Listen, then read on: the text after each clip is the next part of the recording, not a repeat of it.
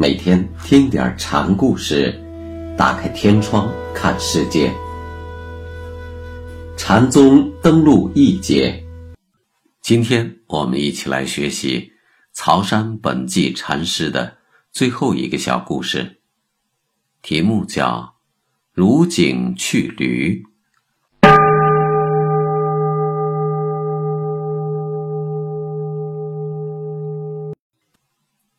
曹山问墙上坐：“佛的法身犹如虚空，应物显形，就像水中月亮。说句什么样的话才能把这个道理形容清楚呢？”墙上坐一听，这是在让他取譬喻道，就说：“如驴去井，驴子观井。”井中现出驴形，就是应物而现。曹山一听就说：“说的倒也挺像回事，不过只对了八成。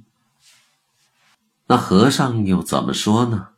墙上坐问曹山：“如井去驴，驴去井，驴子是有心观物。”景去驴，则如摩尼宝珠，呼来现狐，汉来显汉，法身无相，却容众相，般若无知，无物不知。驴去景的话头，又可与洞山脚不湿合看。唐末昭宗天复元年夏季的一个晚上。曹山问市里管事的人说：“今天是什么日子？”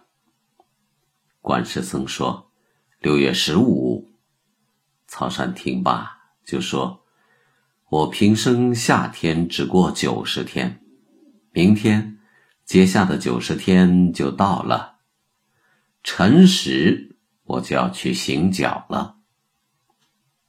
第二天辰时，洞山。”焚香宴坐而化。